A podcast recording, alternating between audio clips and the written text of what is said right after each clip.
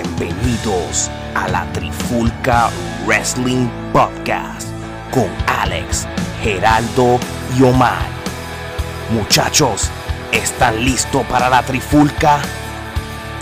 Pues comenzamos en 3, 2, 1. La Trifulca Wrestling Podcast. Oye, oye, oye, bienvenidos a otro episodio de la Trifulca Wrestling Podcast. Este es el que le habla, Alex Torres, y junto conmigo, como siempre, Omar y Geraldo. Omar, ¿qué está pasando? ¿Todo bien? Saludos, ya tú sabes, aquí otro episodio más. Estamos en el 9 ya. Sí, sí, estoy loco que ya vayamos al 10 ya para, para ya tener más pautas. Geraldo, ¿cómo está, mijo? ¿Cómo está todo por allá en Seattle? Todo tranquilo, todo tranquilo, ya tú sabes, este, seguimos, seguimos creciendo como la espuma. Eso es así, eso es así. Pues mira, este es el tema de hoy. Es un tema que es, no voy a decir que es controversial, pero es uno de los temas que la gente más este, habla en lo que es la lucha libre y es más bien el streak de Undertaker que tuvo en WrestleMania, le estuvo invicto varios WrestleMania y Brock Lesnar pues, fue el que le quitó ese invicto. So, nosotros vamos a hablar de quién debió haberle quitado el WrestleMania streak al Undertaker en WrestleMania mismo. So, pero antes de ir al tema, vamos entonces, como siempre, a, a la Trica Wrestling News Recap. So, esta semana vamos a hablar de todo un poco. Vamos a hablar de lo que estuvo aconteciendo en Royal SmackDown, más otras cosas que han pasado en la lucha libre mundial. So, Omar, como siempre, empiezo contigo. Dime, ¿qué fue lo que pasó más o menos brevemente en Raw? Bueno, pues, eh, ¿te acuerdas que habían recientemente hecho el Superstar Shake-Up? Pues aparentemente ahora hay una regla nueva que Vince McMahon trajo a la mesa que se llama el Wild Card. Esta regla le permite a tres miembros de una marca ir a la otra y de, tú sabes, tres de SmackDown ir a Raw y tres de Raw ir a SmackDown. Esta semana, por la parte de SmackDown, eh, Roman Reigns, Daniel Bryan y Kofi Kingston fueron los que aparecieron en Raw. Eso estuvo bastante interesante y no sé por qué sucedió eso apenas el shake-up acabando de pasar. Yo creo que es más bien algo como para subir los ratings. Este, creo que, y, y Gerardo, aquí tú me puedes asistir. Yo creo que Raw tuvo uno de los peores ratings en la historia del programa desde desde los 90. So, y entonces está buscando la manera de, que tenga relevancia no tan solamente Raw, sino SmackDown, tú sabes, porque realmente la división de brands a veces funciona y a veces no, y en este preciso momento parece que no está funcionando. Lo que está pasando es que básicamente, este, como ustedes saben, eh, ya ellos van a hacer el cambio a Fox en, en otoño. Entonces Fox les está pidiendo unos números en particular porque de lo contrario les cancelan el, el, contrato. El contrato. So, aparentemente se estaba rumorando de que Vince entonces había planteado quizás volver a unir las marcas y obviamente correrlo como se estaba corriendo antes de este segundo segunda división de, de, marca. de marcas y pues desafortunadamente pues eh, siguieron discutiendo, discutiendo hasta que llegaron a la conclusión que no. Y entonces pues Vince sacó de la manga el wildcard. Este, lo del wildcard para entonces, eh, porque Fox les está exigiendo una, unos luchadores en particular. ¿Y la otra, y la otra empresa también? Eh, sí, sí, este, entonces, este, tengo entendido que, por ejemplo, esto de Goldberg, este trae cola porque aparentemente lo que están haciendo es que están creando un programa para justificar la, el, que Goldberg regrese para entonces este subir rating. subir rating. Sí porque sea como sea Goldberg es un nombre que siempre llama la atención. No definitivo pero entonces hasta qué punto este tú estás eh, sacrificando el producto para traer a un part timer eso es así. No, a, mí no me parece la idea. Después de un shake-up, sencillamente hacer esto no me parece bueno realmente porque también no le estás dando exposición a otros luchadores porque sabemos ya de antemano que en todos los programas vamos a estar viendo a las mismas personas repetitivamente. Entonces, pues hay otros que no van a no van a brillar como quizás merecen brillar o como pudiesen brillar si no estuvieran en esta situación. Sí, eh, y esto fue algo que nosotros habíamos hablado por los primeros podcasts, con los, nos estábamos hablando de los WrestleMania y, y, los Tuvo Five y los NXT de la vida. Yo creo que tiene que haber un punto en cual lo, todos los brands van a tener que mezclarse unos entre otros semanalmente, este, qué sé yo, un Finn Balor, mira, vaya Tuvo Five un, un martes, este, otro luchador este veterano vaya a NXT un miércoles este, para, para crear un mini ángulo y, y, tener una lucha con los muchachos nuevos. Tienen que hacer una mezcla de todo, este, porque no, no está funcionando. Y, y, yo creo que la fórmula que había antes de un solo título y lo defiendes en los dos brands, mira, va a terminar haciéndolo también para que... Era mejor. Para que involucres a todo el mundo, tú sabes, mira, este, un factor que estaba leyendo fue que esta semana, tanto en Royal SmackDown, hubo muchas muchachas de las que no participaron. Y yo creo que entre los dos programas hubo un total de 11 minutos de cobertura en lo que tenga que ver con la división de las mujeres. So, también está, también están como que testeando ese, esa área también de, la empresa. So, sí, la WWE está pasando por, por un momento medio... De cambio, de cambio. De, cambio, no están en un buen momento. No es que están perdiendo dinero ni nada, porque ellos, ellos cogen dinero de, y ganancias de, muchas cosas, pero en la televisión no, no lo están mostrando. Este, tanto así que el, uno de los programas de Impact de, de TNA, por decirlo así, para, para que la gente no se, sepa de qué estoy hablando, tuvo un mejor rating este año que uno de los episodios de Raw. Y eso es mucho que decir. Sí, porque es una, es, una, es una empresa indie. Tú sabes que no es ni competencia. Sí, o sea que para que tú veas que, que, que el, el, la WWE no está cogiendo este ningún tipo de, de views como antes, ni, ni tan siquiera en los Bros después de un pay-per-view como el de WrestleMania no cogió los ratings que se esperaba. So, sí, ellos van a tener que seguir este testeando y haciendo todas estas loqueras, que si los wildcards y las cosas que vayan a hacer antes que, como dice Gerardo, tienen que demostrarle a Fox, tú sabes, y a, y a Mickey Mouse, porque ahora fue que Mickey Mouse de que... Y no solo eso, este, este, como te digo, eh, el problema aquí es que como estábamos hablando en el episodio este anterior, eh, el consumo de la lucha ha cambiado drásticamente. Y entonces ahora la gente prefiere ver los clips en YouTube que ver un programa de tres horas. Porque vamos a ser sinceros, ¿sabes? El ver el programa de tres horas es tedioso. Vamos a, vamos a hablar claro, nosotros tres mismos que lo vemos para hacer estos pequeños resúmenes que incluimos en cada episodio, eh, nos consume un tiempo que realmente eh, es innecesario, porque en YouTube tú te metes y ya vas al grano y ves lo que pasó, y no tienes que estar revisitando toda, toda esa hora. Hulu tiene una versión este, reducida de, de, lo, de Royal SmackDown. Eh, de, de 2 horas y 40 minutos te dan una versión de hora y media, que es una versión más efectiva. Como un resumen.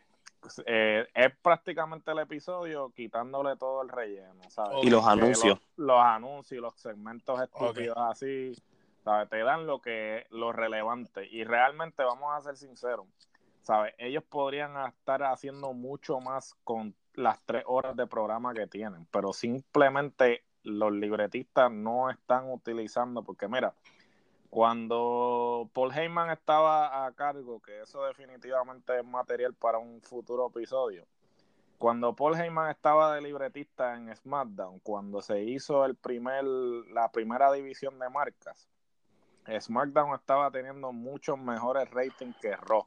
Y, tenía mejores talentos también. Y tenía mejores talentos y estaban siendo utilizados como debían ser utilizados. Pero entonces, ahora, tienes personas que son libretistas en ambas marcas en vez de simplemente enfocarse en una sola marca. Y aquí ahí es donde reside el problema, porque no hay continuidad, no hay un proyecto a largo plazo. Es simplemente, ok, vamos a, vamos a tirar esto a ver si pega. Si no pega, pues le quitamos el push. Exacto, independientemente todo el tiempo que invertiste quizás metiéndoselo a la gente por los ojos.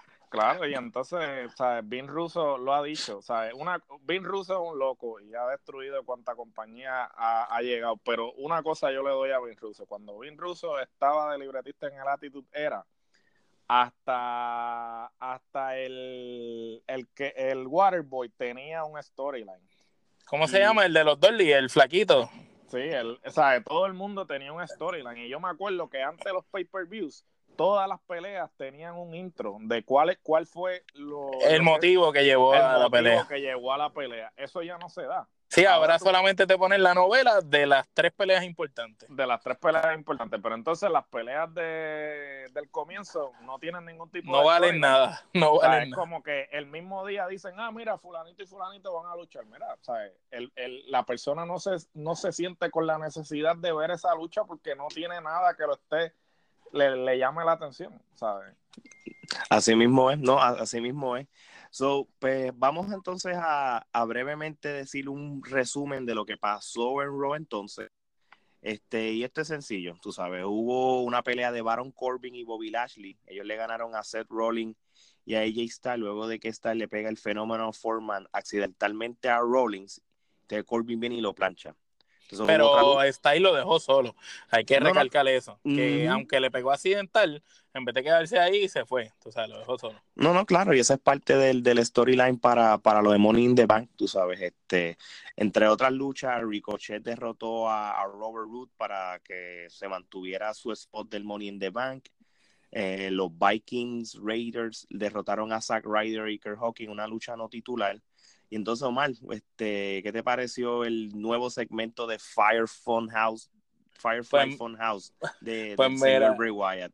Tomó un giro interesante ahora, este, ya que eh, Mercy de Buzzard eh, mató al Bonnie, lo despedazó a la marioneta esa del conejito, y estuvo raro un mensaje como sobre el perdón, que Wyatt eh, hizo énfasis en eso, y también vimos por primera vez eh, personas como tal en el segmento, vimos unos niños que estaban todos sentados en el piso, serios, bien serios, y eso está interesante porque ahí empieza ahora a verse esa oscuridad que Wyatt siempre nos ha tenido intriga a todos. Déjame decirte una cosa, cada episodio es mejor.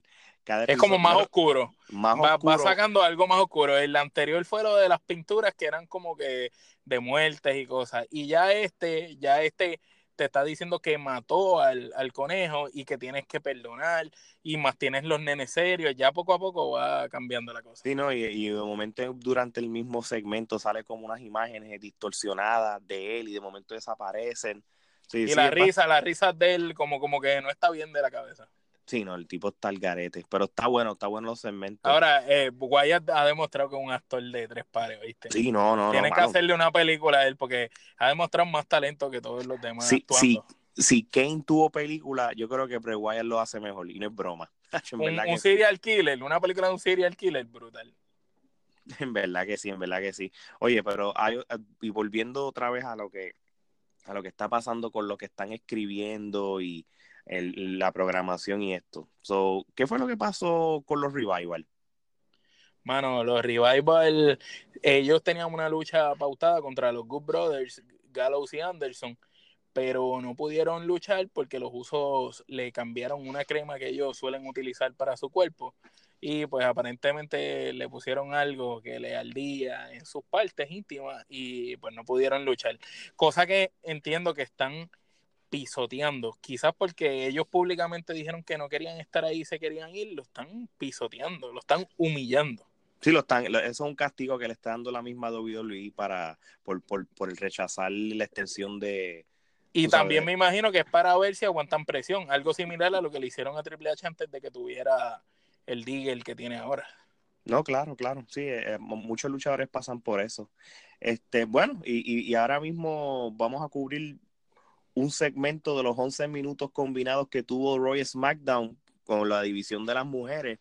Este, Lacey Evans derrotó a Ali Katrina, entonces, pero ella le hizo, ella misma le hizo una invitación a varias eh, mujeres de la división para que fueran al ringside a ver cómo a presencial. a presencial, cómo ella le ganaban a, cómo Lacey le ganaba a, Ali y de momento también apareció después a Becky Lynch, le interrumpió, atacó a Evan, tú sabes. Por lo menos el storyline está chévere, este, pero obviamente lo hace mucho más corto, tú sabes, este, y nada, tú sabes, el Lars Sullivan pues apareció otra vez, atacó a No Way José y a, y a los amigos que están en el ring que los rodean, también Lars Sullivan tuvo un segmento con Vince McMahon también en los camerinos, tú sabes, como de verdad que están haciendo todo lo posible de... Por empujar a Sullivan por los si, si yo veo a, Vince McMahon contra, y Sullivan juntos, es que realmente pues Vince le gusta. So, esto ya se ve que es algo de Vince. Ese es su nuevo, su nuevo nene. Vamos a, vamos a ver cómo este manejan la situación esta que se está, bueno, lo racismo. sí, no se está rumorando, sino que está confirmado que ha hecho una serie de comentarios racistas en las redes sociales y hasta el mismo Big E hizo unos comentarios al respecto. O sea, yo no sé hasta qué punto. Eh, lo veremos la semana que viene. Sí, sí, en la semana que viene no vemos a Lars teniendo la exposición que ha tenido hasta este momento, pues ya tú sabes lo que pasa. Bueno, es, cuestión de todo. Este, la WWE no va a comer cuento, ellos van a tener algún statement público y eso. Pues no, no va a ser algo así. Lo hicieron con Hulk Hogan, que, que es la lucha, eh, Hulk Hogan significa lucha libre, que lo hagan con Sullivan, muchachos. Mm, muchas gracias, buenas tardes, nos vemos.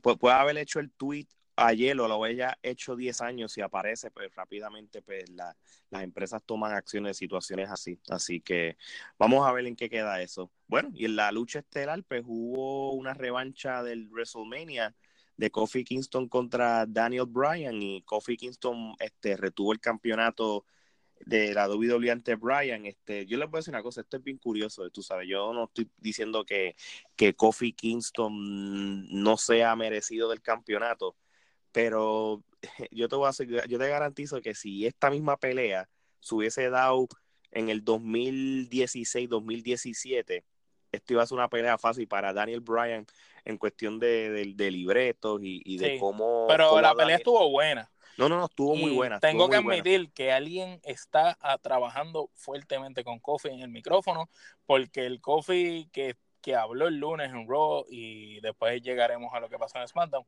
él no es el mismo Kofi que, que subió a WrestleMania a luchar, tú sabes. Las promos que está dando Kofi ahora, de verdad que significativa. Ha mejorado mucho el micrófono. Ah, no, claro, claro. Si es el campeón, tú sabes, él es el, el, el, que tiene que ahora.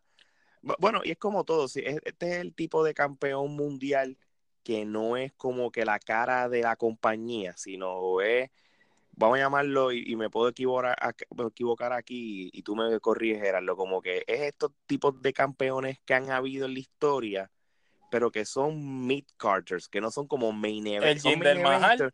es, de, es, de, esa línea, es de esa línea. Es como, como Seth Rollins, que Seth Rollins es campeón, pero se ve que es main event, tú sabes, como que se contra, este es un main event, tú sabes. So, este, sí, vamos a ver. Yo creo que todo depende del performance de él contra Kevin Owens para Morning the Bank. Así que vamos entonces a seguir con SmackDown. Geraldo, este, más o menos brevemente, ¿qué es lo que estuvo pasando en SmackDown este pasado martes? Pues brevemente, continuando con lo que habíamos hablado sobre el wildcard, este, AJ Styles y Sami Zayn fueron los luchadores de rock que aparecieron en SmackDown este, luego eh, hubo una lucha eh, que fue Ali versus Andrade y terminó cuando Randy Orton intervino y le pegó, y le pegó un arqueo a ambos. Eh, Daniel Bryan y Rowan derrotaron a los Usos, como recuerdan, este, los Hardys habían dejado el título vacante, so, oficialmente Daniel Bryan y Rowan se convierten en los nuevos campeones en pared. Esto quiere decir que entonces Daniel Bryan este está fuera de la escena del, campeonato mundial por el momento. Exacto, y eh, los usos, pues entonces fueron los otros luchadores del Wildcard que, que brincaron entonces para SmackDown por, por esta semana también. También, sí. Entonces, este eh, Shane McMahon este, regresó, este, estaba hablando sobre el Money in the Bank mientras estaba el segmento. Eh, Miss eh, interviene y entonces este lo, lo ataca entonces luego sale el B-Team que finalmente... Eh, le dieron trabajo. Le, dieron, trabajo. Eh, porque realmente pues los cambiaron y brillaban por su ausencia. Sí, estaban detrás sin hacer nada. Sí, eh, Para que le dijeron, mira, ustedes dos, vengan acá corriendo, hay trabajo para ustedes. Comiendo mantecado en la casa. Y este, entonces estaba, eh, volvemos a lo mismo también, el, los segmentos limitados que han tenido las mujeres, este, Mandy Rose y Sonja Deville derrotan a Ember Moon y a Carmela. Y entonces en la lucha estelar, Kofi Kingston derrotó a AJ Styles y Sami Zayn para retener el título. Exacto, que fue el, el triple threat match que al principio del programa este, anunciaron. anunciaron, este. Pero realmente es una pelea que, eh, eh se nota que están dándole push a Kofi. Porque en sus eh, sueños Kofi se lleva a ninguno de los dos. Sí, yo creo. en, cualquier, en el peor día de Sami Zayn o de J Kofi, tú sabes. No, y, Lo hicieron lucir como que valía oro. No es verdad, y, en, y eso es precisamente lo que yo estaba hablando ahorita de sobre lo de Kofi Kingston. Aquí, en esta pelea, fue cuando dije, se notó. Ahí sí yo te digo que se notó. Se notó que no, no, que es bueno, pero no está en ese nivel. Porque yo te voy a decir una cosa, a mí me dio coraje esto, tú sabes, yo sé que esto lo escriben y, y deciden quién gana o no, pero ¿cómo es posible que la porquería de finisher de Kofi Kingston solo le, solo le tomó hacerle un Thunder in Paradise a Sami Zayn para, ganar. Sami Zayn le hizo tres veces el finish, el que está tres veces más fuerte y, no lo pudo. No, y, que, este y que Sami Zayn le resistió a Kevin Owens, que le hicieron powerbomb desde una escalera. Son unas cosas que tú dices, hello, es imposible, tú sabes. No, por, por eso que por eso es que yo no, no ahí fue que no, no compré lo de Kofi Kingston en verdad. Así que, y mira, y, y entonces mira que esto es curioso de lo que estábamos hablando ahorita para terminar con lo de SmackDown. Si se dieron cuenta, ¿cuántas luchadoras solamente aparecieron en, en los dos programas? Solamente mm, en SmackDown aparecieron solamente cuatro mujeres, que fueron Mandy, Sonia, Ember y Carmela. Y, en, el, de Raw lo que hicieron fue que la sacaron a ellas a que estuvieran ahí como para tenerlas, pero no fue que lucharon, lucharon pero, nada más. Pero ahí estuvieron ausentes un montón de mujeres. Aquí no apareció ni Bailey, ni Sacha, ni, bueno, un montón. O sea, de verdad, de verdad que me estuvo raro la falta de presencia de mujeres en, esta semana, so vamos a ver qué van a hacer con ellas la semana que viene. Bueno, ahora vamos a hablar de las noticias adicionales que hay de la lucha libre mundial. So, Gerardo, vamos a empezar. ¿Qué es lo que está pasando con la AEW?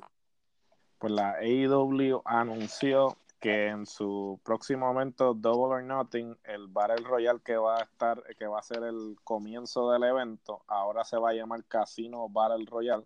Y entonces eh, las reglas van a ser un poco diferentes. Ciertamente esto es para que no lo comparen con el Royal Rumble. Cierto. Eh, entonces, para separarlo de, de, un Royal Rumble, pues entonces van a estar, eh, van a comenzar cinco luchadores entonces, en cada grupo va a estar entrando en intervalos de tres minutos. Y entonces el luchador eh, con suerte va a ser el número 21. Esto, pues claramente utilizando el concepto de, casino que sí, del blackjack, exacto. Del blackjack, sí. Ok, eso va a estar interesante, interesante. va a ser interesante porque va siempre que vemos un Battle Royale, es lo mismo siempre. Y por lo menos me llama la atención, aunque no entiendo bien cómo va a ser, me llama mucho la atención ver algo diferente que, está trayendo a la mesa IW. Eso, bueno, pues básicamente lo que yo interpreto de eso es que en vez de estar de entrar luchadores individuales, entran de cantazo. Van a entrar de cantazo y entonces pues Ah, lo que quiero ver es cómo van a trabajar con la logística, porque como ustedes saben, los rines de las otras empresas no son del mismo tamaño que el de WWE. El ring de WWE es el más grande de todas las empresas. Sí, los ah. demás son de 18, el de WWE es de 20 por 20. Es de 20, entonces... Entonces, 18, pues hay que ver si van con un ring de 20 por 20 hay que ver. Mm, no, no sé hasta qué punto, porque precisamente me estaba fijando en esto. Estaba viendo el evento este de NWA los otros días. Ajá. Y hicieron un Battle Royale y realmente los luchadores se veían súper amontonados. No se distinguía quién era quién, no se sabía qué estaba pasando. Prácticamente, si tienes cinco luchadores en el ring y de cantazo entran cinco más, son diez. El ring va a estar explotado. Sí, pero, pero por el otro lado vamos a ver que que este va a ser el primer evento grande de ellos y tú no sabes qué tipo de ring van a usar. Claro. Ah, vamos, vamos, a irnos con, vamos a irnos atrás con TNA, con los tipos de rines que han tenido. Ellos nunca tuvieron rines pequeños y tuvieron hasta rines diferentes, en los que eran unos octágonos.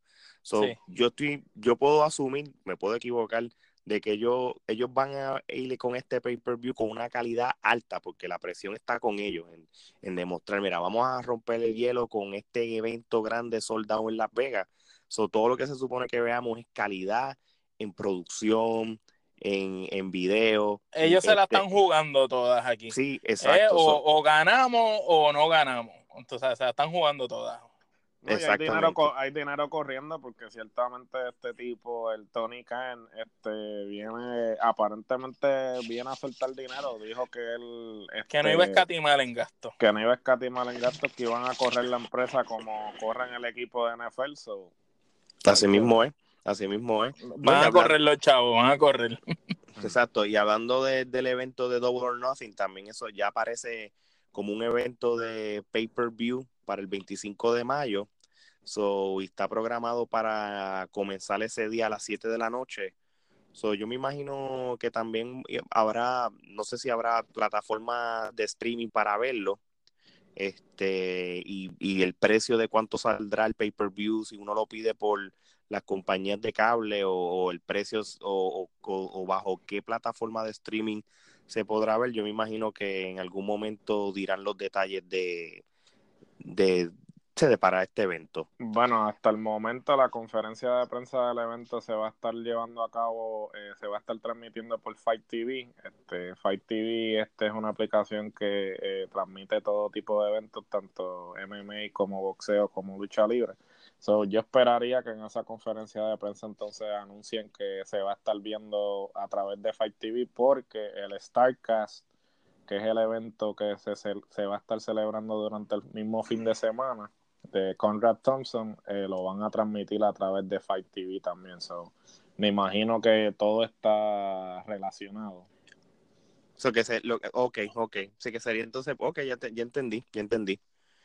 Bueno, pues verdad, de verdad, de las expectativas para los fanáticos de la lucha libre son demasiadas de alta So, la presión para la AEW es bastante. Sí, es bastante. Esto es como pasó con Vince con WrestleMania 1, que fue un evento que tomó mucho riesgo y prácticamente él apostó todo. Y si WrestleMania 1 no hubiera sido un éxito, la WWE no hubiera existido, tú sabes. esto es una esto es una situación. Un double or nothing, de verdad, un double or nothing. así mismo es, así mismo es. Así que, este, vamos Mejor nombre no le pudieron haber puesto al evento, porque es eso. O lo apuestas todo o te echaban. Así mismo es, así mismo es. Bueno, Omar, y para cerrar el del, del de la Trifulca Wrestling News Podcast, cuéntame, ¿qué estuvo pasando en la WWC allá en nuestra isla del encanto? Pues mira, tenemos que en el Consejo Mundial de Lucha, en el pueblo de Toalta, el Diabólico hizo su, su, regreso a la empresa y venció al campeón de la televisión, Bellito Calderón, y se coronó otra vez campeón por segunda ocasión de la televisión. ¿El Diabólico todavía existe? El Diabólico todavía existe, eh, ya no lucha con careta, ahora tiene una figura. ahora tiene una figura un poquito más de peso y pues ya tú sabes nunca pues, creció, nunca creció, tú sabes. la, gente la gente diabólica nunca muere, tú sabes. Y bueno, y con eso dicho, vamos entonces para el tema principal de hoy en este podcast. Y es sencillo. ¿Quién debió haberle quitado el WrestleMania Streak al Undertaker? Vuelvo y repito, como saben, en WrestleMania 30 para el año 2014, Brock Lesnar se enfrentó a Undertaker y después que Undertaker había ganado de 20 a 21 luchas corridas en los WrestleMania que ha participado, pues Brock Lesnar fue el que le quitó el, invicto. El invicto. Fue un evento en cual una lucha en cual todo el mundo se sorprendió de lo que pasó. Todo el mundo sorprendido cuando enfocaron las cámaras. Donde yo lo vi, todo el mundo se quedó con un silencio porque nadie se lo esperaba. Pero nada, tú sabes, una vez pasa esto, pues obviamente, pues todo el mundo empecé a, dar su opinión. No, debió, haber, debió habérselo quitado fulano de tal, se lo debió haber quitado aquel. Este, siempre empiezan a correr rumores de gente backstage, de planes originales. Así que vamos entonces a hablar de cinco este, rumores que aparecieron este, en las redes sociales y en las noticias y supuestamente planes originales que tenían sobre el Undertaker de quién le pudo haber quitado el, el, invicto en WrestleMania. Y después al final este Geraldo, Omar y yo vamos a decir quién nosotros creemos que le pudieran haber quitado el WrestleMania streak al Undertaker. So, Omar, este, dime uno de los primeros datos. Pues mira, en uno de los primeros datos que conseguimos fue que el Hall of Famer Kurt Angle reveló en una entrevista para el portal de Sony UK que el Undertaker quería que él acabara con la racha en WrestleMania 22 en el año 2006. Ya que para ese momento Undertaker nunca había tenido una lucha de cinco estrellas y como sabemos que Kurt Angle dentro del ring es uno de los mejores dotados y de los mejores luchadores dentro del ring, pues él quería hacer una lucha con él y perder el invicto con él. No, ok, y para efecto y para estar seguro, ellos nunca lucharon en WrestleMania, ¿verdad? Que yo me acuerde, no. No, a mí me parece que no. Yo, yo creo que donde único lucharon fue una vez en SmackDown. Pero en WrestleMania no me suena nunca verlos. No, ellos lucharon en otros pay-per-view. En otros pay-per-view, pero que... Judgment Day, pero nunca WrestleMania, sí. No, ok, ok. Y déjame decirte una cosa. Yo creo que... No me hubiera molestado si hubiera sido él. Yo creo que Kurt Angle en, eh, del, ese 2002 al 2006 estaba en, un como que un instinto asesino. Un buen sitial. Sí, y era, estaba en un buen pick, tú sabes, de que si hubiera pasado eso, iba a ser chocante, pero, pero iba a tener sentido, tú sabes, este, so, que hubiera pasado, no me hubiera molestado, me, hubiera gustado también. Así que, bueno, ¿qué otros datos curiosos tenemos sobre esos rumores que aparecieron de que qué luchadores disque supuestamente tenían pensado para ganarle a un WrestleMania, Geraldo? Bueno, como siempre, este, yo creo que desde tiempo inmemorial hemos estado escuchando que el Undertaker ha querido retirarse y siempre regresa. Undertaker al fin, ¿no? Este, pues en el 2011 él ya estaba pensando retirarse y había escogido a Wade Barrett como rival para perder la racha en WrestleMania 27, pero Vince lo convenció de que no se retirara y entonces, en vez de Wade Barrett, eh, terminó enfrentando a Triple H. Interesante. Yo, yo lo, lo del Wade Barrett no, no, no, no lo hubiera comprado tampoco. Pero quién sabe si eso hubiera sucedido la gran carrera que pudo haber tenido Wade Barrett luego de eso, ¿me entiendes? No, Porque Wade Barrett es un talento joven en ese momento y eh, a mí me gustaba, la verdad, él, él, como luchador y el personaje de Bad News Barrett. Eso de Bad News, man, eso es uno de eh, los mejores Yo pienso que, que, él tenía, utilizar.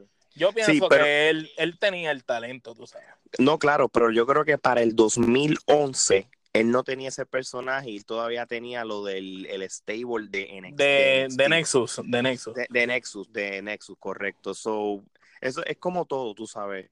Tú, uno tiene que comparar este, el Undertaker en unos años y qué luchadores en esos años pudieran haber ameritado que le ganaran. Por ejemplo, sí, no, no estaba al nivel, no estaba al nivel. Eso como si Undertaker estuviera invicto todavía en el 2019, que ya está viejo, y de momento venga este Seth Rolling y los rete. Pues, o ella está y, y, entonces, entonces, Bella y Seth Rollins pierdan con él, pero pues entonces como que la gente va a decir, yo como que no creería eso. Sí, sí. Es decir, que, eso fue, que eso fue lo que prácticamente pasó en WrestleMania aquí en Orlando hace dos años, que, que, que, Roman Reigns prácticamente le dio una salsa, porque que ya, ya, ya, era obvio de que, de que no, no, machaban, tú sabes, Undertaker sí, era un veterano y qué sé yo, y, y vendió la lucha bien, pero era esta situación de que hagan de que Undertaker gane porque no, no va a ser obvio, ¿entiendes? So, pero así es como funciona eh, estas empresas. Nada, hay otro también, otro dato que también se buscó y es que es que casi casi no existe la famosa racha de Undertaker, porque esto que está brutal. Para WrestleMania 9, él se enfrentó al Giant González. prácticamente, prácticamente el plan era que Explícale, perdón, eh, Ale, dale una luz a la gente quién, de quién era Giant González, porque la gente, todo el mundo ha visto ese clip, pero nadie lo conoce por ese nombre. Mira, prácticamente Giant González, él, él, él debutó en la WWF para esa época de WrestleMania 9, pero anterior a WWF, él se llamaba El Gigante en la WCW. Anterior a eso, él era un centro de, baloncesto. de baloncesto para allá en Argentina. So, este, nada. Y la, ropa, pues, la ropa de cuerpo humano, eh. Sí, era la, ropa que él usó en la WWF era prácticamente una ropa que simulaba como si no era ropa y parecía, tú sabes, un, ¿cómo, que, ¿cómo que se llaman? un Bigfoot, vamos a llamarlo así. Parecía un, un pie grande, un pie grande. Un, pie grande. So, prácticamente los planes originales era que Bigfoot cogiera a Undertaker en WrestleMania, WrestleMania 9 y le ganara, pero gracias, y esto por lo menos hay que darle las gracias a Hulk Hogan, porque Hulk Hogan convenció al, a, tú sabes, vamos a decir a, a Vince McMahon o los que están bregando con el storyline, mira, no le, que Giant no le gane a, tú sabes, a Taker, porque el muchacho promete, el muchacho promete. Y eso realmente fue una porquería de pelea. si esto hubiera sucedido de verdad. Yo, creo, que, es la, la, peor pelea que yo he visto de Undertaker. No, y, yo creo que entonces cambiaría la perspectiva del Undertaker para siempre. Tú sabes, o sea, no, iba a ser lo que es el eh, eh, ese respeto, ese e-, ese hombre dominante que hubo por 20 o 25 años en la WWE, tú sabes. Imagínate, una lucha de Ian González contra Greg Khali, ¿cuál de los dos es más bacalao? este... bueno, yo, no se pueden pues, caer, no se pueden caer porque si se caen no se pueden levantar. como unas tortugas, se quedan así como que...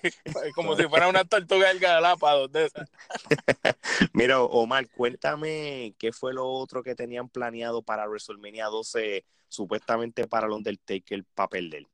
Pues mira, eh, se suponía, ¿verdad? Según los datos que encontramos, que WrestleMania 12, dice el mejor conocido como Kevin Nash, estaba buqueado ya prácticamente para ganarle a Undertaker la racha. Pero como Eric Bischoff, que trabajaba para ese momento para WCW, le ofreció una jugosa cantidad de dinero para que él brincara para la empresa de él. Y en ese momento pues se decidió que hicieron, tú sabes, parece que Nash me imagino que habrá dicho, mira, yo estoy pensando en irme, y le dijeron, mira, va, pues si te vas, pues vas a perder. Pero la historia supuestamente era que, que Nash iba a estar peleando con Undertaker y Mick Foley, como el, con el personaje de Mankind, iba a interferir en la pelea, costándole la lucha así a Taker para ellos seguir un, storyline para el próximo evento y Kevin Nash e, ir con Shawn Michael. Ok, ok. Sí, fíjate, el, problema de esto era que, ponle de que la WCW no le hubiera ofrecido nada a Diesel o Kevin Nash. donde la WWF estaba en su peor momento fue en el run en cual Diesel fue, por ejemplo, campeón de la WWF. Una, Exacto. Y, y, entonces, pues, pues nada, yo creo que él tuvo su segundo respiro cuando se fue para WCW y NW y NWO. Nada, por el otro lado, tú sabes, yo no estoy seguro que para ese WrestleMania este, la WWF estaba consciente de que había un, un streak del Undertaker en WrestleMania. Esto, fue, esto no fue planeado, tú sabes. Aquí cuando Undertaker llegó en el 90, en el 91, no dijeron, bueno, tú vas a estar ganando WrestleMania para siempre. Esto fue casualidad. De hecho, si vemos los datos de estos que hemos conseguido, nos podemos dar cuenta que año que en estos diferentes datos que hemos dicho eh, estaba supuesto a perder y algo pasó que no se dio.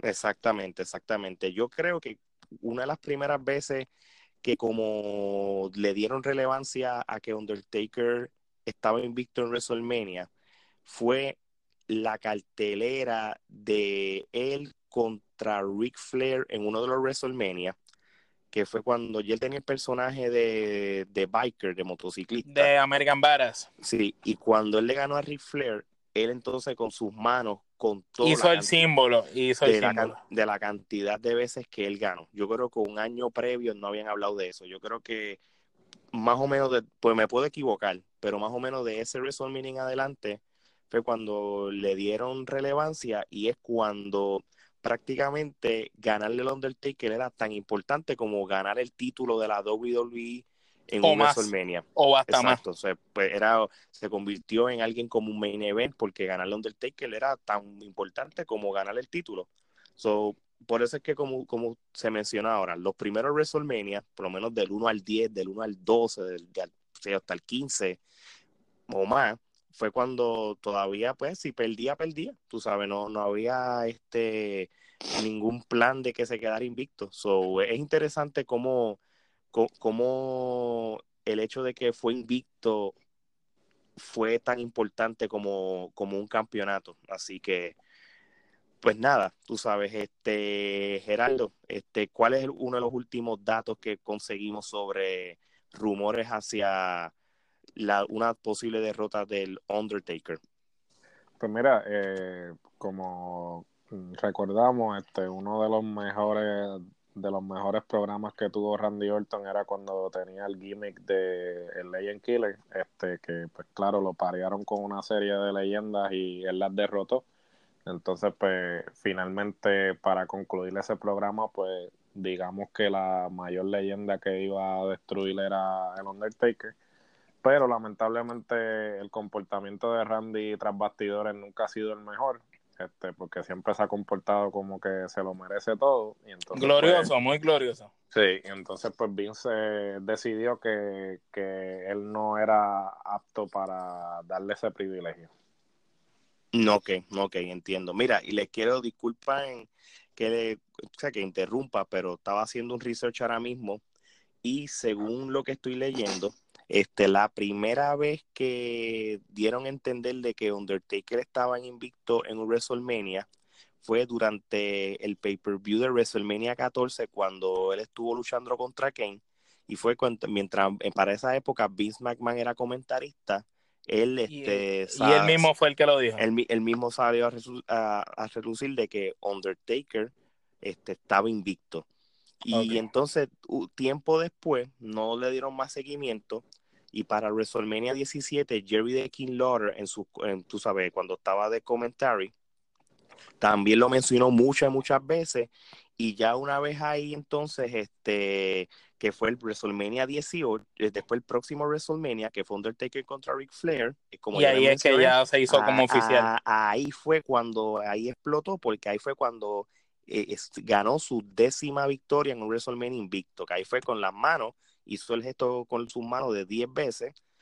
prácticamente desde Ric Flair arriba es cuando Undertaker mismo dijo, sigo invicto. Pero ya desde WrestleMania 14 lo estaban como comentando. So, esto es un dato bien curioso sobre, sobre esto del Undertaker, este, que prácticamente es lo que, es lo que WrestleMania representó para todos nosotros los últimos años. So, esto es lo que vamos a hacer ahora. Este, cada uno de nosotros tenemos este como nuestros propios luchadores que nos, que nos, hubiera con, y podemos crear hasta un poquito de storyline que nos hubiera gustado de que le hubieran quitado el invicto al Undertaker. So, Omar, dime qué luchadores tú hubieras querido que le ganara al Undertaker y no tan solo a eso, ¿en qué época? Porque tampoco puedes decir, no, yo creo que este año Undertaker le iba a pelear con, con, con Braun Strowman. Obviamente Strowman le iba a dar una salsa. Realmente, bendito. Sería algo ridículo que, que, digan, o con Drew McIntyre como se ve actualmente, tú sabes, ahora mismo. Exacto, exacto. Pues dale, pues empezamos pues, contigo. Pues fíjate, yo tengo una idea un poco loca. A mí me tripearía bastante que cuando Randy Orton tenía personajes del Legend Killer, eh, tanto él como John Cena se vieran involucrados en un triple threat match con Undertaker. Entonces que la pelea pues esté buena, pasen todas las situaciones, y, pero que al final tanto Cena como Orton ambos estén planchando a Undertaker. Del que haya sucedido algo y hayan caído como que los dos sobre él y los planchen y los dos simultáneamente cuando el árbitro cuente un 2-3 hayan ganado. O sea, que no se sepa si la racha la terminó Cena o la terminó Randy o si la terminaron los dos o si sencillamente se va en un draw porque ninguno de los dos la terminó. no, está interesante. Entonces lo que hacías después, entonces, para el próximo paper view, guindabas a Undertaker y era una lucha escalera, el que tú, el que sabe. aquí con el Undertaker aquí se pierde el no, pero tú sabes una cosa, eh, lo de John Cena y Randy Orton, ellos dos prácticamente simbolizan una era de la WWE tan parecido como era Stone Cold con D-Rock juntos en el Attitude Era, pues ellos dos son el este, Stone Cold y D-Rock de, la próxima exacto, e, Exactamente, so, eran dos luchadores que en ese sentido eran este, eh, relevantes. So, Geraldo, este, que en el caso tuyo, ¿qué luchador tú hubieras querido que le quitara la racha al Undertaker y en qué época del Undertaker?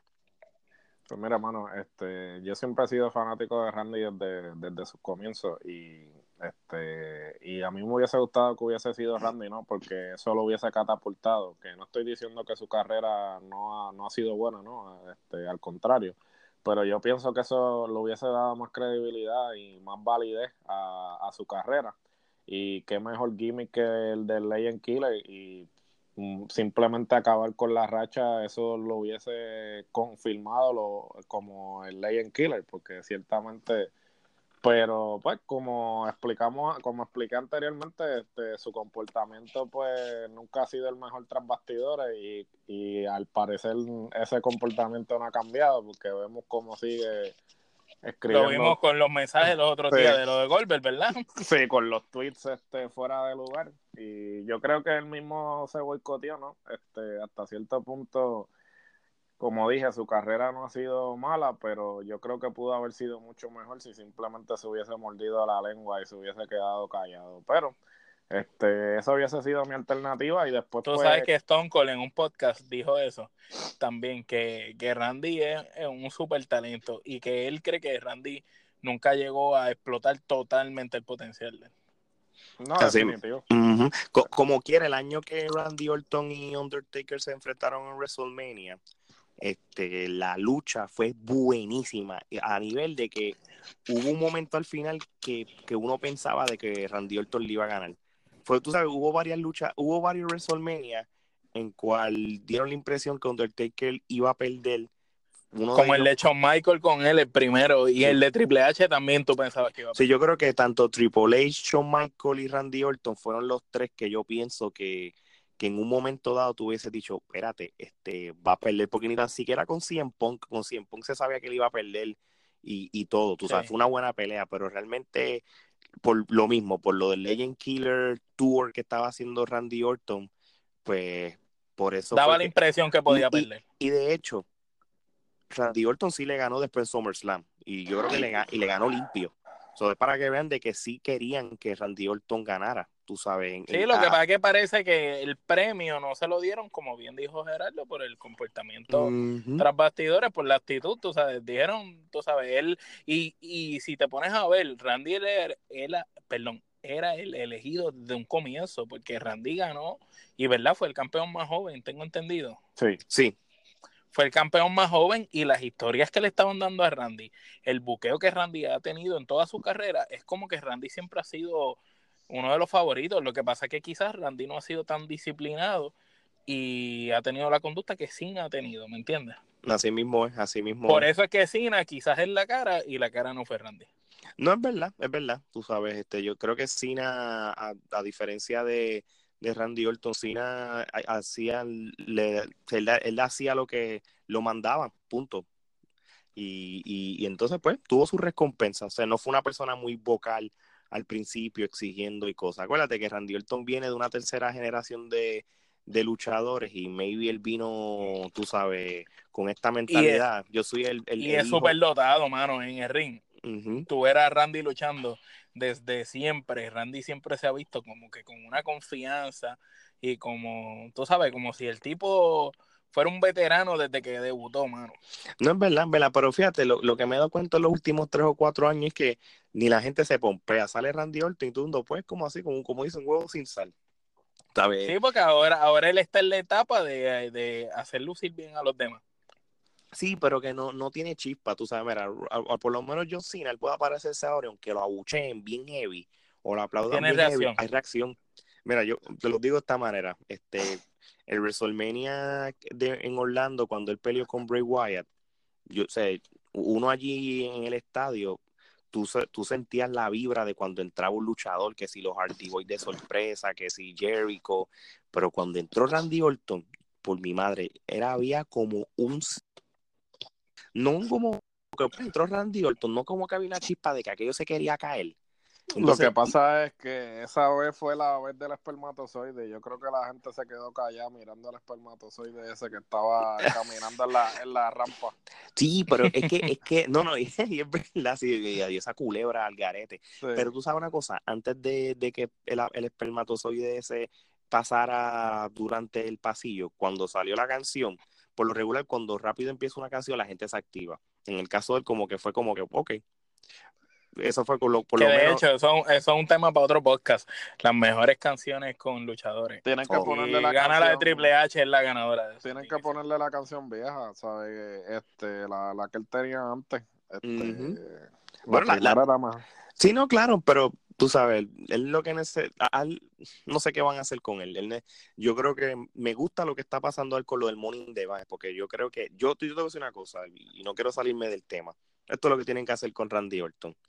Randy Orton, si lo, si, si, si, lo van a dar relevancia todavía, y un último push, porque él ha ganado campeonatos y ni le importaba a la gente. Esto es sencillo. Ganas el campeonato de nuevo, mano, pero gánale a todo el mundo y quédate con el campeonato un año o dos de fiesta para que vean como que contra, este es el veterano y este es el caballo, porque realmente uno, de los mejores, no va a pasar, pero él tiene No va a pasar porque cuando él volvió de la última lesión, sabes que él vino con este personaje otra vez como de despiadado y atacó a Jeff Hardy, que le dio una surre, casi le fracturó un dedo, y empezó a atacar a todo el mundo. Pero de momento, si te pones a ver, con toda la gente importante, ha perdido. Sí, por eso. No, no, no sé cuál es lo, no sé qué. Lo están usando para subir talento ahora, para hacer lucir bien. Sí, sí, ni modo, tú sabes. Vamos a ver entonces qué pasa con él. Bueno, en el caso mío, este, yo hubiera querido que tanto Gilbert como Blue Mini si lo hubieran quitado el toco para el 98, lo hubieran quitado el invicto, yo creo que eh, la WWE no supo utilizarlo, tú sabes, Blumini baila bien, Gilbert sabe entrar con el con lo de Goldberg, so, yo entiendo que, que ellos dos hubieran sido, tú sabes, los, hubiesen sido indicados. Un potencial, un potencial increíble. Así mismo es. Pero, pero, mira, pero fuera de broma, este, yo puedo tener dos luchadores que realmente yo hubiera querido, ya que pasó todo esto, que hubiera querido que le hubiera quitado el invicto. Yo tengo, yo voy a mencionar primero a Sting. Este, yo sé que Sting y versus Undertaker siempre fue un fantasy fight de toda la vida. estamos hablando que WWF tenía el Dark Side con Undertaker, la WCW lo tuvo con Sting una vez él tuvo el gimmick de, de The Crow, ¿verdad? ajá, del cuervo. De, exacto. Y entonces siempre hablaban de estos fantasy matches, salían las revistas de Pro Wrestling y todo eso. Pero cuando Sting este, hizo su debut en la WWE y para hace como para el 2015, finales del 2014-2015, este, prácticamente la gente estaba apostando que iba a pelear con Undertaker, ya lo daban por hecho. So, sí, mano. So, cuando empieza a leer rumores y cosas y backstage news y todas esas cosas, yo dije, bueno, yo creo que si la pelea de Brock Lesnar no se hubiera dado y hubiera ganado el Undertaker, yo creo que hubiera sido Sting el, el, correcto. Primero, porque ya los dos son unos veteranos, están el, son contemporáneos posiblemente en edad y va a ser más creíble en, cuestión del macheo y, y, la historia y la oscuridad. Hubiese sido un, hubiese sido un storyline chévere. De promos brutales. y las promos de ellos es algo que uno hubiera querido. Exacto, tú sabes. Pero, again, siempre se habló de este fantasy match. Nunca hablaron realmente de quién debía ganar o no. Pero yo lo estoy dando de que fuera que hubiera sido Sting en este run que hubo. Ahora, si hubiese sido yo, que WrestleMania 30 hubiera sido, en vez de Brock Lesnar contra Undertaker, yo hubiera puesto a John Cena este, contra Undertaker. Porque yo creo que para ese año, este, más merecido hubiera sido John Cena de quitarle el, invicto que Brock Lesnar. O vamos a hablar claro. John Cena mm, lo odian o lo quieren. Él ha sido siempre leal a la compañía como Undertaker. ellos tienen esas similitudes de que contra ellos nunca se fueron, ellos con una vertebral. sí, no, este, ellos le fueron fiel, ellos sudaron la gota gorda, ellos they paid their dues con, con la WWE. Y, y realmente hubieran hecho un buen storyline, tú sabes. Este era el momento que John Cena lo hubieran puesto aunque sea de malo, por lo menos temporariamente para WrestleMania, y que la manera que lo hubiera ganado al Undertaker hubiera sido como de villano, tú sabes, haciendo trampa, metiendo sillazos, buscando, buscando la, tú sabes cuando este Rock y Stone Cold tuvieron su segunda lucha de WrestleMania, quitando sí, que Stone Cold los altos asillazos, quitándolo de Vince, tú sabes, pero una, una línea, una línea así, que John Cena se vaya puesto heel y entonces él se haya revelado, porque acuérdate, tienes que verlo de esta manera, y esto pasa en las películas, el villano en su mente, él no piensa que es malo, Exacto. John Cena en su mente no piensa que es malo, él simplemente él quiere buscar la o hay que ganar la Undertaker, hay que darle con todo lo que, que, tenga en el medio. Tú sabes, yo creo que hubiese sido una mejor historia, este, porque yo no estoy nada de acuerdo, esto te lo digo claro. En la manera que Undertaker le ganó a John Cena en el WrestleMania el año pasado, que, que prácticamente John Cena lo un hizo squash. Fue, no, hasta que fue un squash fue como algo ridículo, como que John Cena o sobreactuando, haciendo de que, de que, ay Dios mío, yo, yo eso realmente a mí no me cuadró. O sea, yo no yo creo que a mí a mí tampoco, eso fue como haciéndolo, tú sabes, botándose, haciendo un show ahí, haciendo el ridículo. Yo lo vi de esta manera, o sea, John Cena prácticamente tuvo todos estos años luchando en los WrestleMania, ganando a los mejores, entonces, para que venga el Undertaker. Para humillarlo así, de esa manera. Sí, es como me pareció como lo de Samoa Joe y Rey Mysterio, esa línea así que fue como un squash. Pero entonces, prácticamente, el único recuerdo que va a tener diantre, tanta cosa, y John Cena realmente no es que, porque lo cogió Undertaker el viejo, un Undertaker viejo, pasado de su época, ya había perdido dos Y le dio una paliza, y, le dio una paliza, En cual tú sabes que realísticamente eso no iba a pasar. Donde, no, y, que, y que John Cena eh, dos años atrás o año y medio atrás había tenido una riña con AJ Style, que había tenido una de las mejores peleas de su carrera. Entonces, ¿cómo viene el tipo de tener una de las mejores peleas de su carrera a, a en dos o tres segundos, dos o tres minutos con, con Taker de esa manera? Así mismo es. So, yo pienso entonces que John Cena para WrestleMania 30 hubiera sido el indicado con un buen storyline, porque yo, a mí Brock Lesnar, tú sabes, de, de que cuando él volvió part-time, el para que venga y le gane un del take y se desaparezca, yo creo que una falta de respeto tanto para el fanático como para la misma compañía, como mira este muchacho que engreído, que no aprecia lo que es la lucha libre, tú sabes, un part-timer y venga y le ganó Undertaker y me desaparecí, y porque vamos a volver a lo mismo, yo sé que Undertaker y, y Brock Lesnar habían peleado en el pasado, en el 2001, 2002, y Brock Lesnar se lo ganó, pero estamos hablando de otra época. ¿Entiendes? Exacto. Pero en esta, tú sabes, un Undertaker que en ese WrestleMania, yo en ese WrestleMania 30 se veía viejo, viejo. Entonces yo creo que no, no, no tenía la misma agilidad que, y, y, yo y después los próximos WrestleMania que peleó con Bray Wyatt y otros luchadores, no, uno no lo compraba. Porque entonces ¿Tú sabes qué? Que quizás yo siempre he pensado que sin que ninguno, ¿verdad? Independientemente de los luchadores que nosotros escogimos, como que hubiera sido cool que él terminara. Yo siempre he pensado que en la primera pelea del Concho Michael estuvo brutal, pero la segunda que ellos hicieron, ahí debieron haberse retirado los dos y ya, él colgar su, su carrera, hubiera ganado, hubiera perdido con Shawn Michael, pero ahí debieron haberse retirado. Sí, pero realmente, vamos a ser sinceros, este, tú te das cuenta en el lenguaje corporal de, de Undertaker que los últimos cinco WrestleMania que él ha hecho después del 30, él realmente no quiere hacerlo. Sí, lo está haciendo por obligación. Lo está haciendo porque le siguen suplicando que vuelva. Y ese es el problema con WWE, que hasta cierto punto este, tienen todo este talento, pero no han sabido desarrollarlo al punto de un Undertaker, de un Austin, de una serie de personas. Y entonces siguen recurriendo a, a lo seguro, a lo que me va a traer ratings. Y entonces, pero si no le das oportunidad al talento que, que viene subiendo a llegar a ese nivel, vas a tener que seguir suplicándole a los... Hasta que se te mueran. Sí, hasta que se mueran en el ring, los vegetarios, porque por Lo que pasó en Puerto Rico, eso mismo pasó en Puerto Rico, lamentablemente. Exactamente. Después que Carlos Colón, el Invader, Chiqui, están fuera de la ecuación, tienes a, tuviste a Rey González hasta los otros días, que ahora mismo no, no está luchando, pero ya Rey González viejo, eh, tú sabes, todavía sigue siendo la cara, como que el más que atrae gente, porque nunca pasaron ese batón Nunca hubo a quien darle la batuta de la empresa. Sí, no, claro, claro. Pero volvemos, como, como estaban diciendo, ya llega un,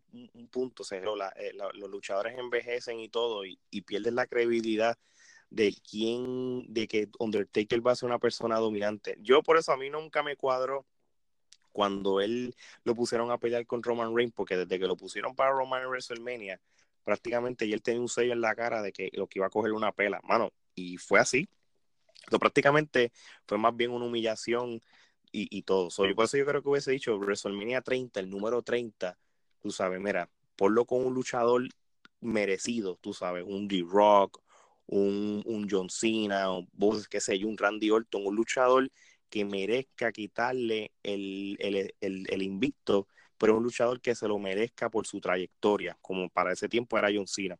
Por eso es que yo nunca estuve de acuerdo de que Brock Lesnar hubiera sido el indicado, tú sabes, obviamente ellos tenían su propio plan con él y el storyline y, y, en cierto sentido vamos ellos lo que hicieron fue darle relevancia a Brock Lesnar y hacerlo como una máquina invencible para poder vender todos los demás eventos que siguieron y, y, y, así, y así la empresa lo siguió haciendo porque mira cuánto tiempo tuvo con título este aunque lo defendiera uno dos o tres veces al año y, y, todo eso con Brock Lesnar, tú sabes, los planes que tenían con Brock Lesnar no iba a ser jamás los mismos planes que iban a tener con John Cena y con otros luchadores. Por eso que en parte, pues, yo estoy contento de que Brock Lesnar ni tan siquiera esté con un título, porque por lo menos entonces tú puedes ver los luchadores defendiendo los títulos en otros pay-per-view. Mira, realmente... Se, se, ven, se ven moviendo. Yo, yo, yo, yo, pienso esto, y, no quiero... Yo sé que uno es como salirse del tema, pero, pero tiene sus razones. Tú no tienes que defender el título en los Monday Night Raw y SmackDown. Para mí eso tampoco a mí me interesa pero por lo menos, como hablábamos ahorita, haz un buen storyline, pelea en, en, en peleas no titulares, en pareja y qué sé yo, y solamente defiende, los defiende los títulos en los pay-per-view Tú sabes, sí, usualmente que, debe, de ser, debe ser cada 30 días. Lo que pasa es que este supuestamente, y esto ya lo he escuchado de unas cuantas veces, entre ellas entre de unas cuantas personas, entre ellas Eric Bishop, Paul Heyman y todo, lo que pasa es que en algún momento quisieron darle el feeling de que de boxeador o de peleador de MMA, que obviamente de combat, sí, de Exacto. de que él solo viene y lo defiende cada ciertos meses porque tiene que entrenar y toda la pendejada. Y... Sí, el, Mayweather style. El Mayweather style, pero eso no funciona porque ahora mismo ese título si eh, no tiene ningún tipo de prestigio, porque por ejemplo, ¿de qué te vale tenerlo de campeón tanto tiempo si, el, si, no lo si, si, no aparece en los programas, ¿sabes? Y cuando aparece, aparece dos Raw antes del pay-per-view y con dos programas antes de un pay-per-view, ¿qué tú puedes hacer en términos de un storyline? So, realmente yo puedo entender que ellos querían darle ese feeling al campeonato, pero al contrario, hicieron todo lo contrario, le restaron credibilidad al campeonato. Y cuando le hicieron yo pienso que la última vez que el campeonato valió, perdonando que los interrumpa, Tranquilo. fue cuando estaba la riña de Cienpón con Cena. Para mí esa fue la última vez que yo vi que realmente un campeonato tuvo relevancia. Y la última corrida de G-Style en SmackDown también fue bien decente. No, claro, porque así que se así que se debe de hacer, tú sabes, este, oye, yo estoy pensando aquí para terminar el, podcast de, hoy. ¿Ustedes nunca se, nunca pensaron si la WWE le hubiera dado la oportunidad a un Stone Cold a quitarle el invicto a, al Undertaker? Yo creo que uno está uno hablando así dice contra Undertaker contra Stone Cold en su peak, yo creo que eso le iba a volar la cabeza a todo el mundo. Este, ¿Qué ustedes creen de eso? Suena, suena súper bien. A, a, mí me hubiera gustado, sí, yo creo que si Stone Cold quizás no hubiera tenido las lesiones que tuvo Exactamente. de la manera que se tuvo que retirar, porque si tú te pones a ver, Stone Cold no fue un luchador como que tú decías, todo el mundo sabía, ah, esta es su última pelea, él se va a retirar, ¿no? Él prácticamente salió de una lucha y cuando viniste a ver, boom, se retiró, wow, ¿qué pasó? Sí, porque yo pienso que él, en, si él no hubiera tenido las lesiones que tenía en esas últimas peleas que tuvo con D-Rock, yo pienso que quizás para esa época hubiera sido bueno que lo hubiera quitado. Porque su último WrestleMania fue el 19 y prácticamente él no podía más por su cuerpo. Pero, si, pero si jugamos al juego de, la, de asumir y todo, un Stone Cold saludable, yo creo que un WrestleMania 20, en cual ya el streak estaba ya a toda. Con su apogeo, en su apogeo. con su apogeo, yo creo que hubiese sido tremendo storyline para, para el mismo Stone Cold y para Undertaker y créeme que, y más después de la riña que ellos tuvieron cuando te acuerdas cuando Stone Cold estaba en Ministry esa riña de la funeraria que casi él y por ver lo matan. Eso estuvo nítido. Sí porque lo que tú hacías era esto. Tú venías WrestleMania 20 ¿verdad? Stone Cold le quitó el invicto Undertaker. Pero entonces no te vayas lejos. Viene Undertaker y gana 10 años más entonces Undertaker dice, mira, perdí con Stone Cold, pero llevo 10 años más sin ganando otra vez. Entonces, crea, nadie. Hubieras creado un segundo streak. Entonces, pasaba lo de John Cena. Eh, oye, WWE, yo tengo ideas, tú sabes, pueden contratar. Contraten la trifulca, la trifulca. La trifulca le hace mejor booking que la basura que tienen ahora, que no, que están haciendo storyline de, de los 80 todavía. así mismo es, así mismo es. Bueno, muchachos, si tienen algún otro otro comentario, algo sobre el streak, si no, ya con esto damos a terminar el episodio de la Trifulca Wrestling Podcast. O Gerardo, un último comentario que tengas sobre el streak del Undertaker para cerrar. Mira, este, definitivamente catalogado, aún siendo la lucha libre un deporte que ya está predeterminado, este, el streak está catalogado, este, uno de los más importantes en la historia de los deportes. Y definitivamente WrestleMania nunca ha sido igual desde que se rompió el streak. Y me parece que no lo concluyeron de la manera que me hubiese gustado, pero son cosas que suceden. Así mismo es, no, yo estoy de acuerdo contigo. Bueno, este, y damos a terminar entonces este episodio de la Trifulca Wrestling Podcast, este que te habla Alex Torres junto a Omar y Gerardo. Gerardo, ¿cómo terminamos esto? Pues ya ustedes saben que hay dos tipos de podcast, los que no sirven y la Trifulca. ¿Oíste? Te pusiste triste. Buenas noches, mi gente. Hasta luego.